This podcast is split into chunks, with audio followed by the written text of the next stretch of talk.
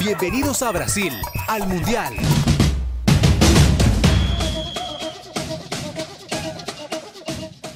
El camino del albiceleste en el Mundial arrancó el 15 de junio ante Bosnia, partido que el combinado nacional ganaría por 2 a 1, con un gol en contra de Kolasinac y un gol desde afuera del área de Lionel Messi.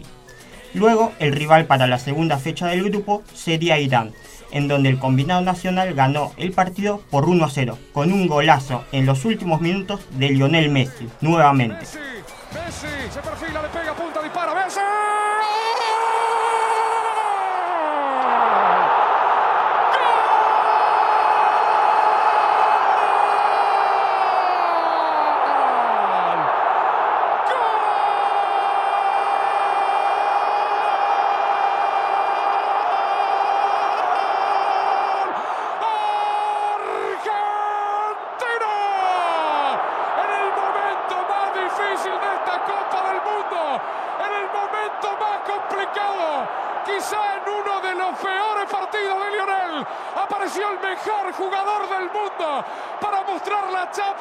para sacar credenciales, para creer que se puede ser campeón del mundo.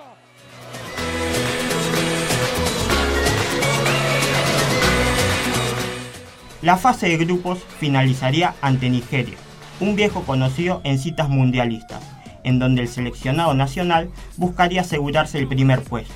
El encuentro terminó por 3 a 2, con dos goles de Lionel Messi y uno de Marcos Rojo.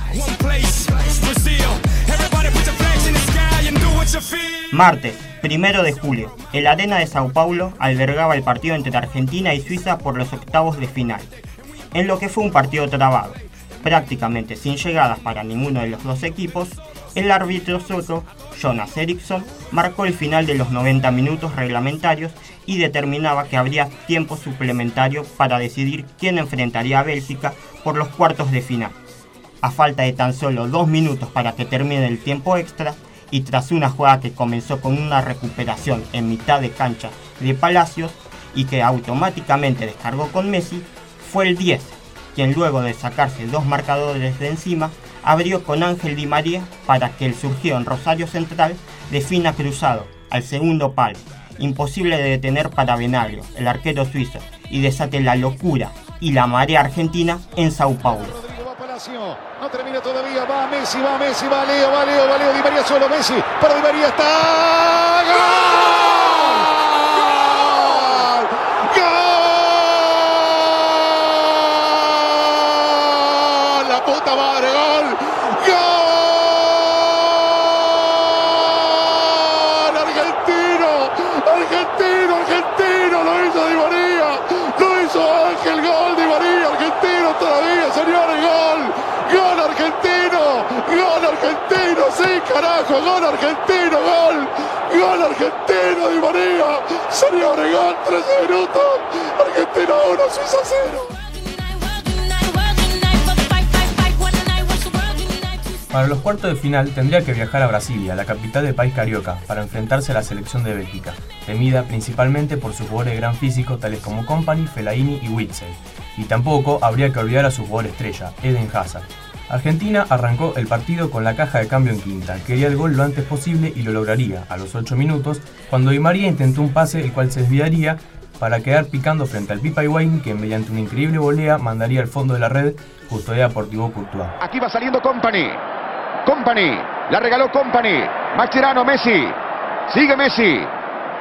De Bruyne que lo presionaba. La pulga de largo Felaini, entregó para Di María, me gusta ya Zabaleta, la tiene el Fideo, la entregó para el Pipa, volea al arco,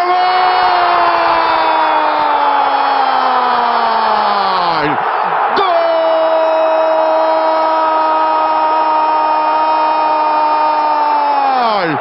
¡Gol!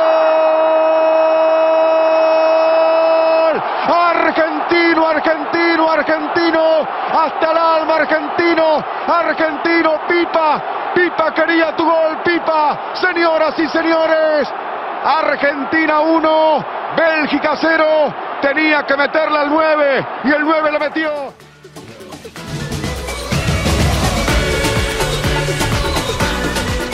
Bélgica no se quedaría de brazos cruzados y saldría con todo en busca del empate. La estrategia era evidente. centros a mano poder para aprovechar la altura de sus jugadores. Sin embargo, el conjunto dirigido por Mark Wilmot no podría igualar el encuentro. Los jugadores argentinos, apenas escucharon el pitazo final, se desplomaron el piso llorando porque sabían que era uno de los encuentros más difíciles por la diferencia física entre los jugadores de un equipo y otro y por el cual la prensa del mundo ya daba ganadora a Bélgica. Argentina pudo cerrar la boca a todos y de esta forma estar entre los cuatro mejores de la Copa del Mundo. 9 de julio. Se cumplían 198 años de la independencia argentina. Mientras tanto, en el Arena Sao Paulo, los hinchas argentinos coparon el estadio otra vez. La selección, haciendo local prácticamente, debía enfrentarse a Holanda por las semifinales.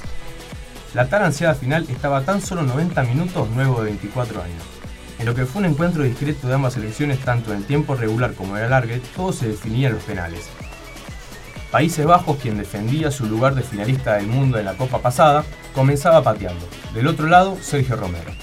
Chiquito, gran valor del combinado nacional durante todo el certamen, agigantó su figura en esta definición, ya que en el primer penal en contra detuvo el disparo cruzado del defensor holandés Ron Blair.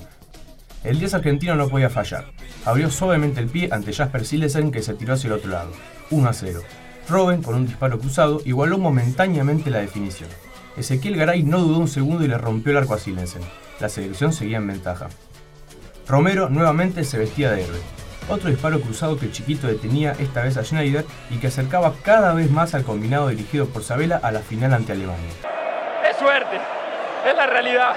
Uno puede ir y no llegar, como le pasó al arquero hecho que la toque la pelota adentro. Pero bueno, tenía confianza, tenía confianza a mí, gracias a Dios salió bien. Todavía faltaba el turno a Agüero.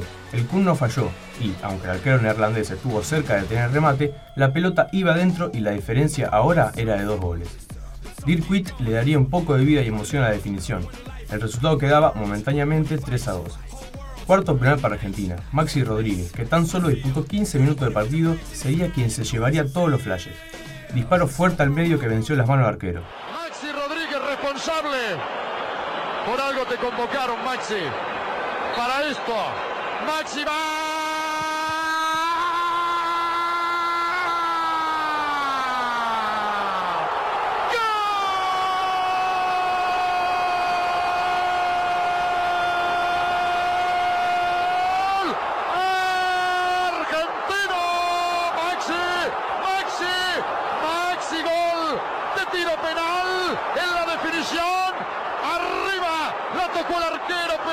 sostenerla, señores, y se metió por detrás.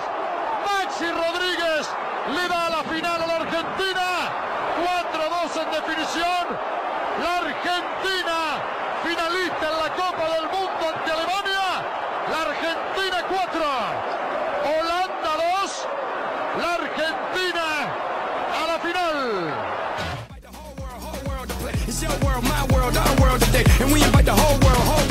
Cuatro años después, esa final tan esquiva durante tanto tiempo se hacía realidad.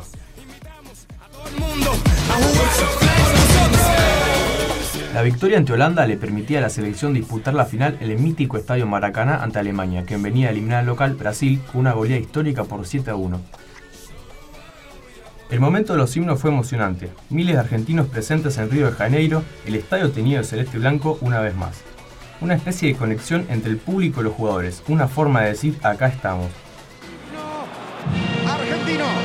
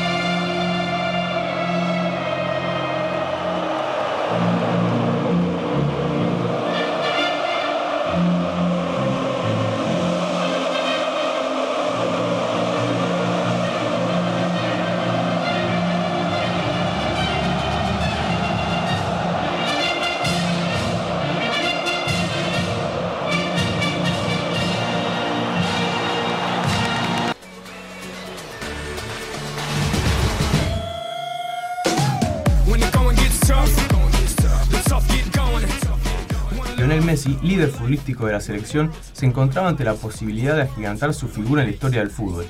En tiempo regular, Argentina fue quien dominó en juego y en llegada. Tuvo tres ocasiones claras de gol. Un mano a mano de Gonzalo Higuaín ante el arquero alemán Manuel Neuer tras un error defensivo. Luego, un gol anulado por fuera de juego, otra vez con Higuaín como protagonista. Messi, Messi, gran pelota, se viene con la pelota al cocho, ahí va la vez y está el pipa en el área. Posición adelantada. El mundo de nosotros. Invitamos a todo el mundo. En el segundo tiempo, un disparo cruzado de Lionel Messi que rozaba el póster, con un Neuer entregado sin nada por hacer. En el tiempo extra, la selección nuevamente tuvo una chance clara de gol. Otra vez un mano a mano, esta vez en los pies de Rodrigo Palacio, quien definió por arriba al arquero alemán y desvió su remate por unos centímetros. A falta de 7 minutos para la finalización del segundo tiempo suplementario y tras una larga carrera y posterior centro de Schurle, Mario Götze fue quien recibió en el área, la bajó de pecho y definió cruzado ante la salida de Sergio Romero. Lo corre Mascherano. Schurle. Saca el centro. Goetze. Señoras y señores, gol de Alemania. Apareció Goetze. Centro de Schurle. La para con el pecho y define. Va a terminar el partido. Alemania salió campeón del mundo. Campeón del mundo Alemania.